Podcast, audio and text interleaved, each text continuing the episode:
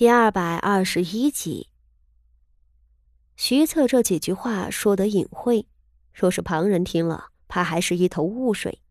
副手人却是再明白不过了。事实的真相，竟然真的是先前所猜测的那个惊骇的可能，这令副手人久久不能平静。竟然真的是因为傅锦仪这个半大不小的孩子。确切的说，不是因为傅锦仪，而是因为傅锦仪得到了皇后的赏识，皇后因此动了心思，出手拉拢了傅家。是皇后，她赏识了傅锦仪，连带着赏识了自己，从而将自己拉进了皇朝权欲斗争的漩涡里头。皇后重用他，动用了太子党的势力。将他推上了刑部侍郎的位置，就是要将他拉入太子党内部。这这，副手人都有些语无伦次了。他压着心内的惊涛骇浪，讷讷道：“皇后娘娘居然如此看重下官这个才疏学浅之辈，这可真是……”皇恩浩荡啊！徐策微微垂眸笑着，半晌道：“如今局势不明，咱们大秦朝的高门望族多半不能置身事外。若末将记得不错，傅大人府上似乎发家也才不过百年吧？”傅守仁有些惭愧的道：“你说的对呀。”下官虽自诩书香门第，实则祖上并没有什么大的功绩。下官的曾祖父是给皇室养马的仆从，凭着一点点皇恩，让子孙捐了个官位。下官的祖父又没有考中科举，只有父亲成为进士之后，以五品府台的官位致仕啊。和那些真正的名门望族比起来，傅家实在是根基浅薄。徐策点头道：“一个大家族的兴盛与否，也是天命所归。虽然傅大人祖上并不显赫，只是傅大人您可是才华出众之辈，早晚有出人头地的一天。想要封王拜相、光宗耀祖，自然就避免不了。”卷入上位者的争斗，这一点，想必傅大人应当很是明白吧？傅舍人听着，脸上神色既尴尬又恭敬。徐策的意思也是很分明了：傅家骤然被皇后拉做了太子党，对即将到来的争储的腥风血雨感到的恐惧是理所应当的。而所谓富贵险中求，若是连这点风险都不愿意承担，那傅家还谈什么光宗耀祖？想要避祸，可以啊，那就去个上头人看不见的清水衙门，做个没人稀罕瞧一眼的小官。到时候上头闹了起来了，也不会牵连到你。只是这样的结果，显然不是副手人乐意看到的。正相反，傅守仁还是一个野心勃勃的人。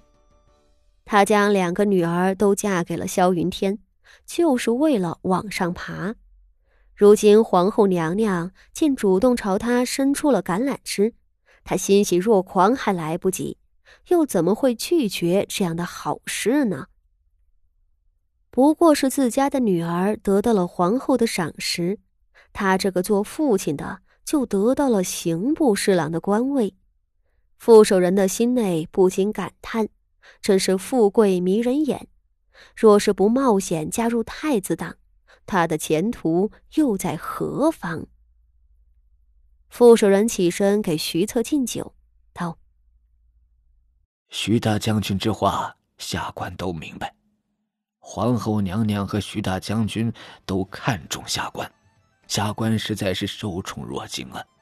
大将军，请放心，下官是个读书人，不是那等忘恩负义的小人。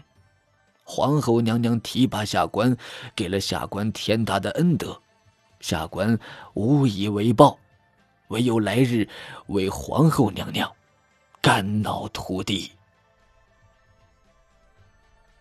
徐策今日特意赶来傅家拜访，正是为着稳住傅守仁这个新拉拢的朝臣。事情的结果让他很满意。傅守仁这样官位不高又野心勃勃的人，最适合做太子党的棋子。而更重要的是，那个五日之前在未央宫打出风头的荣安县主，徐策忍不住勾了一抹淡笑。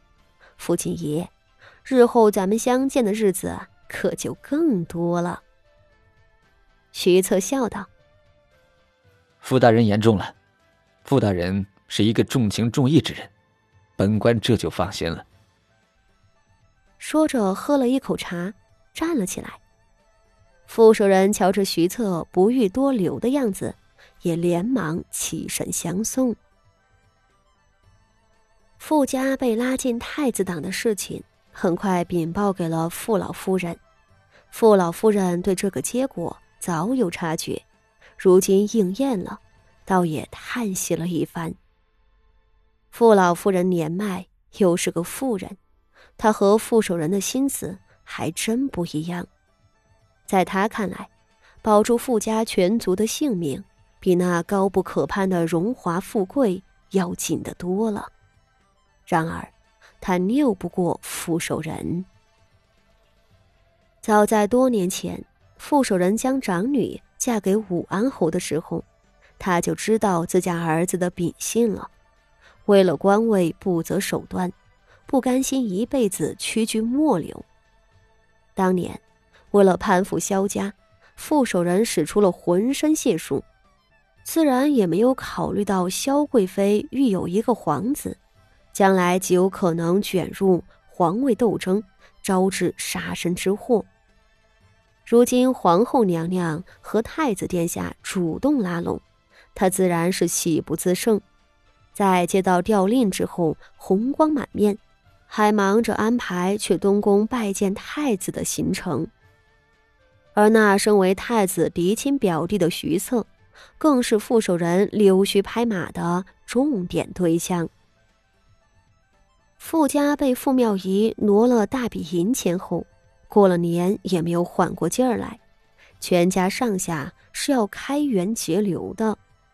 傅守仁倒好，刚上任刑部侍郎，不单从公家账上走了五千两银子，打点拉拢刑部的那一群下属们，还四处打听了太子的喜好。并以高价购得前朝一件形似仙人的奇石送入东宫，可谓是下了苦功了。